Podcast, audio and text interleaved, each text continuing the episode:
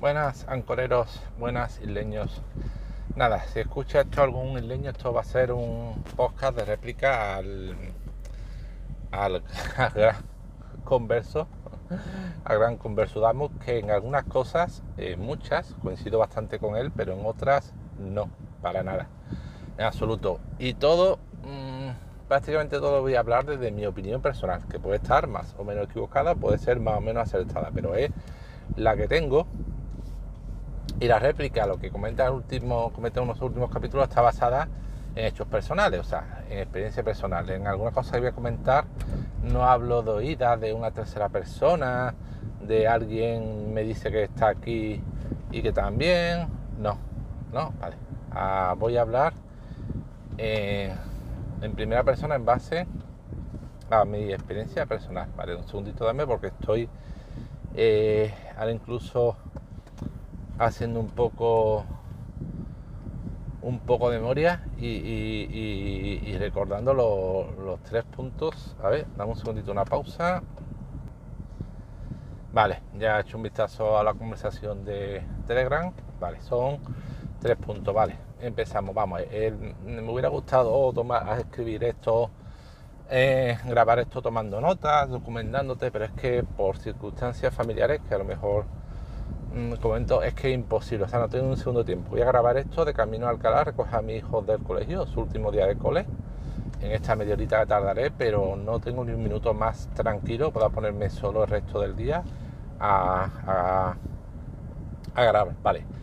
¿De qué parte el audio conversó? No, él hablaba de la doctrina de. ¿Cómo era? La doctrina de la cancelación o, doctrina, no, no, recuerdo. Y hablaba como. Eh, y él decía como en, de ciertos entornos, espérate un segundito, que voy a hacer otra pausa. Vale, sigo ya, ya creo que retomé hilo. Como de en grandes empresas se intentaba imponer la, la, cultura de ideología, cierta ideología de género, cierta ideología feminista, o no realmente, pues yo creo que no es feminismo, que es embrismo, pero bueno, ciertos valores, cierta escala, y cómo sobre todo en las grandes empresas americanas, se está obligando al trabajador medio a solidarizarse y a comulgar con esa doctrina o esta ideología, o se le hacía la vida imposible o se le daba la patada. ¿vale? Y yo aquí viene lo de comentar de mi experiencia personal. Yo trabajo en una empresa con una gran, bueno, no, no es, no directamente, es una empresa que forma parte de un grupo, ¿vale? Que es una gran multinacional americana. Y en las comunicaciones de mi empresa, pues constantemente se están, eh, se están defendiendo, eh, promoviendo, eh, diseminando, mm, hablando de valores que son los que a, a, pues, y a otras personas nos gustan, valores sobre la ideología de género, sobre mm, el movimiento LGTB, sobre la diversidad, sexual y de todos tipos, sobre el respeto a las minorías hasta un extremo a veces que no sé si será bueno o malo, pero bueno, toda esa cultura que los que escuchéis a Converso pues sabréis a cuál me refiero. Y yo, esa cultura, la empresa la promueve, la promueve, pero tú si quieres, te parece bien o te parece mal, pero nadie te obliga a decir como empleado a decir, no, no, yo también enarboro la bandera LGTB porque yo estoy totalmente... No, no, eso es una ideología, o sea, una, unos valores que tiene la empresa que si te gustan bien, si no, pues también. Y tú verás si está más o menos cómodo trabajando en una empresa que tiene esa escala de valores. Es decir, a mí en esta empresa digo que no es, no hablo de Pepito Palotes el comato, no, de una multinacional con presencia en numerosos, en muchísimos países y con una facturación bastante grande. Y esos valores, cierto, se promueven, pero en ningún lado te obligan a comulgar con ellos. Es que, mm, y, y, pues, conversa que si la doctrina de cancelación, pues que obliga, no, porque a ver, es que yo estoy cansado de que cada vez que se, se, se expone esta teoría de que se obliga a comulgar, se citen ejemplos de actrices, deportistas, un desarrollador de software libre que el que último que había sido el que había sido Chrome o, Firefox y había creado su propio navegador. O sea, siempre se cita gente que tiene un altavoz enorme, que tiene una repercusión brutal, que llegan sus palabras a millones de personas, que tiene un eco mediático enorme. Y lógicamente esas personas que tienen un eco mediático, pues, pues, pues impera lo que diga la corrección política. Pero a un trabajador, yo por favor, creo que me digan ejemplos de trabajadores corrientes molientes de pie de calle que han sido despedidos por supuestamente no comulgar con esa ideología. Es que si yo digo algo, pues a quién va a importar lo que yo diga. Total, lo que yo diga llega a cuatro gatos, a tres o a dos gatos con suerte. Pero lógicamente lo que dice una persona que un actor de Hollywood, un desarrollador de software libre eh, conocido en toda la comunidad, un futbolista, pues eso tiene muchísima repercusión y lógicamente impera mucho, muchísimo más la corrección política. Ojo, que yo no digo que sea buena o mala, que esté de acuerdo, estoy de acuerdo con que es excesiva, brutal, muchas veces no procede y se está haciendo tabula rasa de una forma igualando por donde no se debe igualar. Pero bueno, pero entiendo que es normal, pero que digan, no, es que si tú escuchas ese episodio parece que es que no, es que todos los trabajadores, parece, da la impresión de que al entrar a la empresa se te pusiera un papel delante y dijera, firma que estás de acuerdo con la ideología de género, con los valores LGTB, con la tal, o lo firma o a la calle. No, es que no.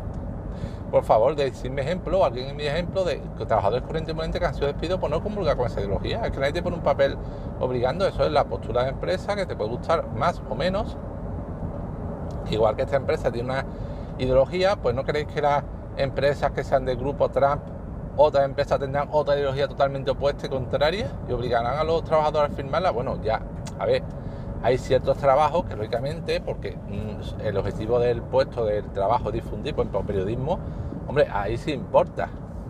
Y ahí, lógicamente, no te van a dejar decir nada que vaya en la línea editorial contraria a la empresa, pero es que son empresas, por eso ellas, deciden, ellas mandan, ellas definen sus valores y si trabajas para ello, tú tienes la ideología que quieras, pero ya está.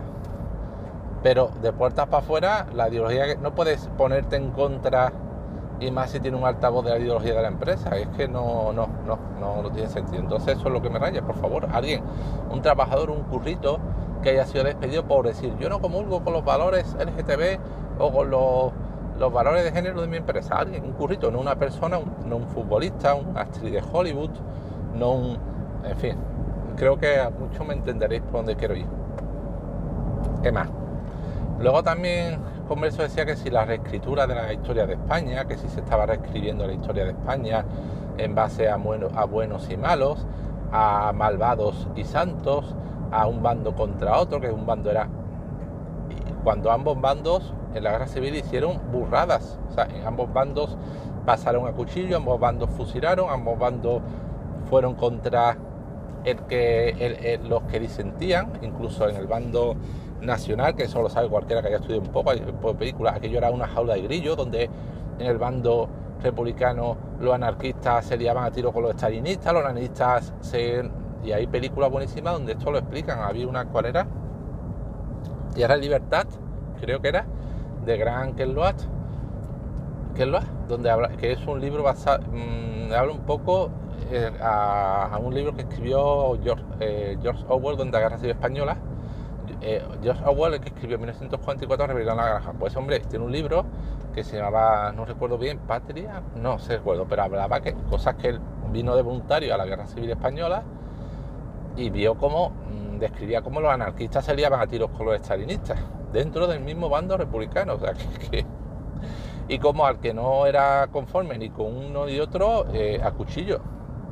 Entonces, esa supuesta reescritura que dice Converso, que guerra civil, pues no, eso es siempre, eso se ha dado siempre, siempre ha, habido gente maniquea que ha hablado de bueno y malo, de término absoluto del bien y el mal, que ha pintado la guerra, pero eso siempre no es reciente, eso ha ocurrido siempre. Hay, y yo le decía que recuerdo una película y que además no es muy, ya tiene su año, que es El laberinto del fauno, y tiene sus años, es una película que bajo la excusa de contarte una historia fantástica, porque la película, los elementos fantásticos están contados con los dedos de la mano, ¿vale? Son cuatro, o sea, esa película en su época te ponían el tráiler y tú decías, ¡oh, qué bien! ¡Qué universo más fantástico de cuento de hadas! Y, y, luego lo que había en la película era los dos minutos del tráiler, poco más de elementos fantásticos, ¿vale? Y luego el resto de la película, ya os voy a hacer un poco de spoiler, era un retrato de los maquis frente a los falangistas. Y los falangistas eran, mm, oh, Había uno especialmente, el falangista del capitán, que es un demonio, es el diablo, el mal encarnado en persona, y los maquis eran unos santos, unos luchadores de la libertad. O sea, reescribe la historia. Al final de la película los maquis ganan, cuando los maquis los cazaron uno a uno como conejos y los acorralaron y los redujeron. No, las películas ganan. O por ejemplo, que esto lo, lo vi, lo leí, me di cuenta escuchando, leyendo, cuando busqué, leyendo un artículo sobre la película. Decía, si en la película ambos bandos fusilan, los maquis fusilan a los guardias civiles que capturan, los falangistas fusilan a los maquis. Pero mientras cuando los maquis fusilan se escucha como algo de fondo, unos disparos de fondo que se supone que han cargado.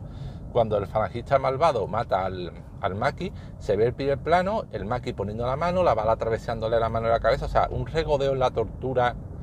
Eh, y bueno, aparte de las torturas que practica el capitán, o sea, no, no, no, de esto, la película, el, el, falangista es, es el demonio del capitán, es el mal encarnado en persona. Y los maquis no, los maquis son, digo, unos santos. Los maquis creéis que cuando, hombre, al final no, cuando estaban ya acorralados, pero al principio cuando tuvieron cierta fuerza y parecía que podían hacer algo, un grupo de maquis pillaban a un, no, yo qué sé, a un cura, a un falangista y no lo torturaban, no le mataban de un tiro con igual o más crueldad que los que los que los franquistas, pero no, eso es la eh, y esa película tiene su año, en cambio, recientemente ha habido una película y encima esa película escribió, la dirigió Guillermo del Toro, que es un mexicano, que, que sabrá él de la Guerra Civil Española, ¿vale? Bueno, o la historia, la versión que tendrá. En cambio, hace poco ha habido una película que ha dirigido a Menarva, mientras dure la guerra, que narra la historia de Unamuno, sus últimos días y meses, y su famoso discurso de, que no es literalmente así, creo que era un poco distinto, pero era algo así, resumida la frase de venceréis, pero no convenceréis contra la violencia, hablando de la violencia del bando franquista. Pues esa película muy reciente, hace un retrato muy bueno de la guerra civil, de la maldad y la, barbaridad de ambos bandos, hace un retrato muy bueno y ha tenido buena acogida. Y esa película es muy reciente, o sea, que si supuestamente hubiera esa manipulación, esa tergiversación, ese mm, ocultamiento de la guerra civil, ¿cómo es que se ha recientemente y por un Amenábar, que no es un Mindundi, es un gran director español, hecho esa pedazo de película que ha tenido tan buena acogida. No lo entiendo. Y, ya digo, esa película me ha encantado. Converso, que además, que sí, que luego, por ejemplo, vi un artículo que era del ABC, creo, donde por sacarle punta al gato empezaban a decir exactitudes eh, inexactitudes históricas de mientras dure la guerra. Y tú decías, ostras, pues habrás metido la pata a grosso modo en de bulto, tendrán errores de bulto, ¿no? Y no te veían los errores de la película y los errores eran choradillas, nimiedades, que si el que mm, el fundador de la Falange, que era eh, de la Legión, ¿cómo se llama este tío? No recuerdo, que no era tan, eso de, de viva la muerte no era tan, no, no, yo no era, estaban tan idealizaban la muerte, no, que si que si un amuno no contribuyó con 10.000, sino con otro dinero, que un amuno además de contribuir fue, eh, participó el ayuntamiento. Choradilla, vamos, te lee el artículo y dice, ostras, aquí han metido. No, no, tontería. Que si la mujer de Franco, Carmen Polo, no era tan fan de un amuno, que si al final un amuno no salió casi mm, eh, eh, de la mano de Polo, pues era lo que querían cargar, sino que un amuno después de su discurso se fue al casino, estuvo en el casino con sus amigos. Bueno, pero eso no quita de que mm, por dar ese discurso se le dictó arresto domiciliario y que ese discurso era una clara disparo contra la línea de flotación del franquismo. O sea, es que mm, el discurso, aunque, aunque la frase no sea literal, pero ese discurso delante de un montón de falangistas que hubiera tenido cojones de hacer ese discurso, pues por ese discurso no es que le hubieran dado arresto domiciliario, es que si no hubiera sido la persona que fuera, hubieran lo hubieran llevado enseguida al paredón y le hubieran dado un tiro en la nuca como se ve en la película que hacen a muchos amigos de Unamuno, porque no son tan importantes, o sea, no Unamuno. Entonces, si tanta manipulación hay, tanta, ¿cómo se puede hacer esa estupenda película, en Dictadura Guerra? No lo entiendo, ¿vale? No, no lo entiendo.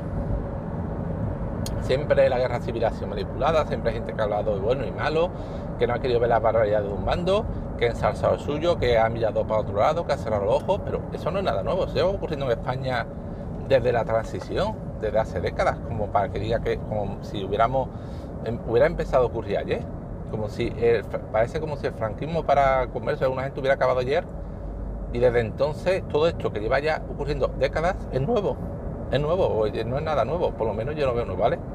Eh, ese es el segundo punto. A ver, este segundo punto es más opinión personal, ¿vale? Está basado más en mis apreciaciones personales que puedo estar o no equivocado.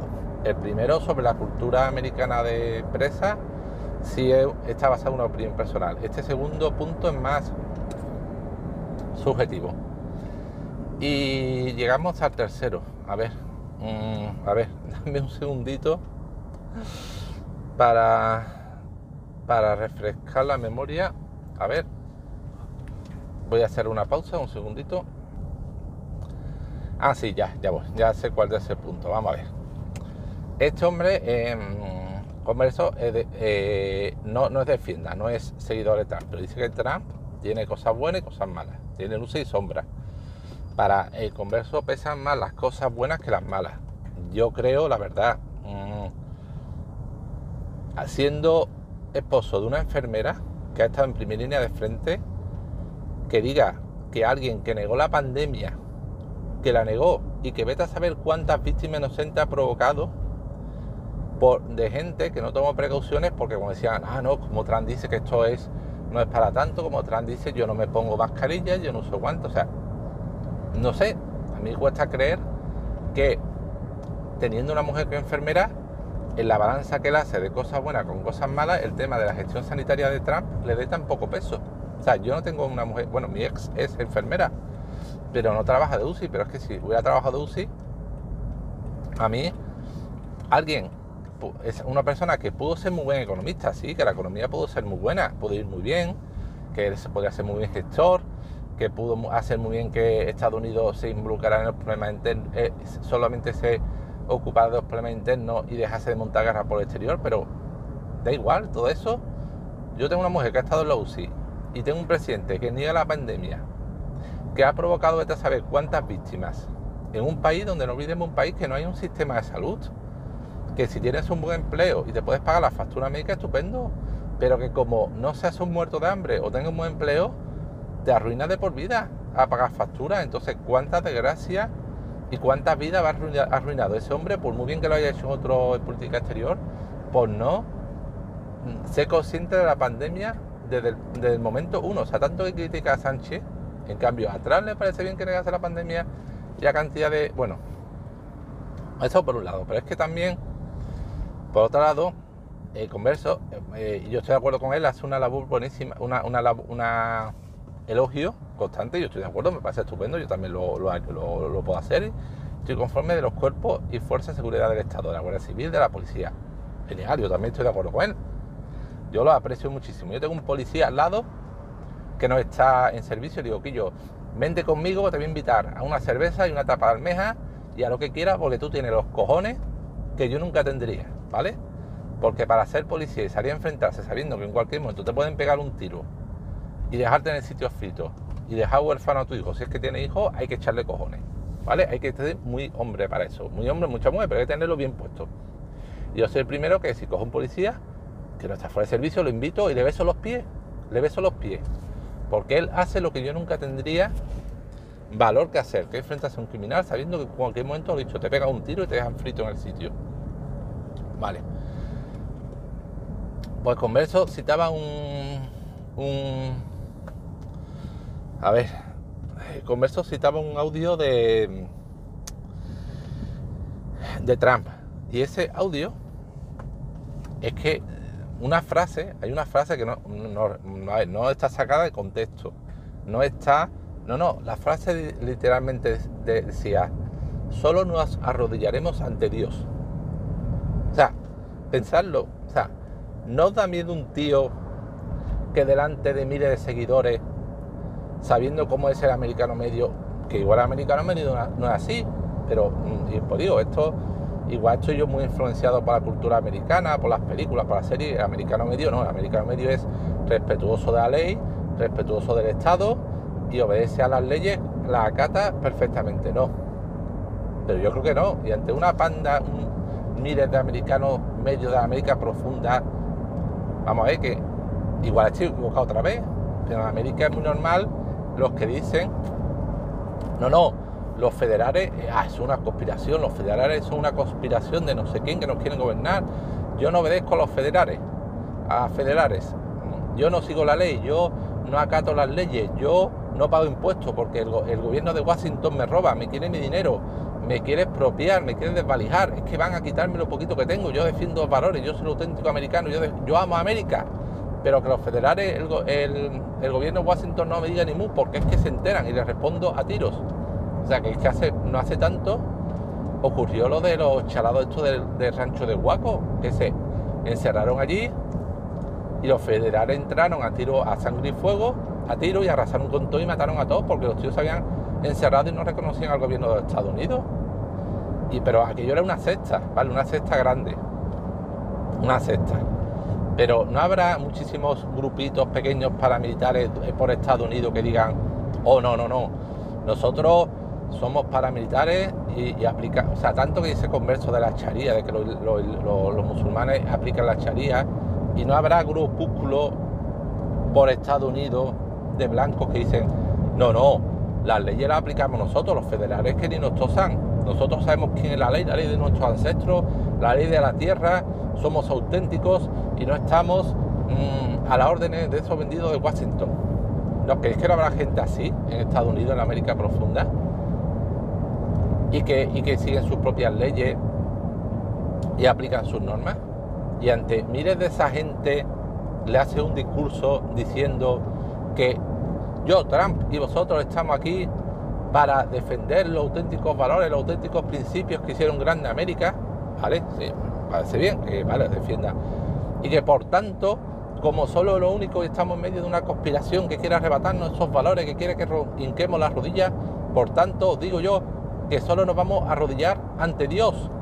O sea, está diciendo explícitamente ante Dios, bueno, explícitamente, no implícitamente, respondemos ante Dios, pero por supuesto no respondemos ni ante las leyes federales, ni ante el gobierno de Washington, ni ante nadie, solo ante Dios. ¿Y cómo te defiendes? Vamos, y decir a un tío en un país donde el acceso a las armas es donde compras un rifle en un supermercado, como que compras un bote de pastillas, y hay gente que tiene auténticos arsenales en casa, decirle a un tío así, no, no, tú solo respondes ante Dios, macho, ¿eh? ante Dios, ante Dios Todopoderoso, no respondas. No sé vosotros, a mí me suena al caldo cultivo para la violencia. A mí me suena al caldo cultivo para la violencia y para un tío que con un rifle y se va a un banco y se lía a tiro con sus compañeros diciendo, no, no, yo aplico la ley de Dios solamente, no me arrodillo ante nadie ni ante mi empresa. O sea, a mí me parece peligrosísimo. ¿Cómo puedes? O en otra persona, mm, no pero una persona que supuestamente defiende tanto la, la labor de las fuerzas y cuerpos de seguridad, o si dijera eso en España, ¿vale? Tío así que dijera algo en España donde el acceso al arma de fuego es muy escaso, mm, tienes que tener un permiso, casi estar amenazado para tener un permiso de la Guardia Civil, para tener un arma de fuego real. No hablo de escopetas de casa, pero para tener un arma de fuego en, en, España, yo sepa, necesita un permiso de armas, para tener una pistola, un rifle y que no sea armas de casa, ¿vale? Un, arma de verdad. Y, eso tiene que dar un permiso a la Guardia Civil y, imagino que no será fácil. Pero en Estados Unidos, donde cualquiera, salvo que creo que tenga antecedentes, puede tener armas automáticas. O sea, y en Estados Unidos un tío como Trump, ante un miles de personas, decirle, no, no, vosotros solo respondéis ante Dios. No sé, llamadme iluso, llamadme tonto, alarmista, tremendista, pero a mí me parece un caldo cultivo perfecto para la violencia. y más para la violencia contra precisamente esos policías federales o esos agentes de la ley. Oiga usted, parece, deme el carnet de conducir, enséñeme los papeles. No, no, yo solo respondo ante Dios, ¡pam! Tiro. Y, no sé, a lo mejor digo, estoy muy influenciado por las películas americanas, pero mm, teniendo en cuenta que las noticias de gente que coge un rifle y se pone a, ti, a, disparar tiro a los vecinos sin ningún motivo aparente en principio, porque se han cruzado los cables cada año, son más, y que hay tiroteo incluso en los colegios, pues no sé, me resulta preocupante. Bueno, pues ya está, este era el, mi episodio de respuesta, que bueno, mm, ya digo, el primero se está basado en una experiencia personal, los otros dos puntos son apreciaciones, puede estar más equivocado, menos equivocado, y si alguno quiere darme la réplica o aportarme su punto de vista, que puede estar perfectamente equivocado, pues estaré encantado. Yo dejo ya que tengo la voz ya casi afónica y ya nada, tengo que entrar en el colegio por los peques. Venga, un abrazo y hasta luego.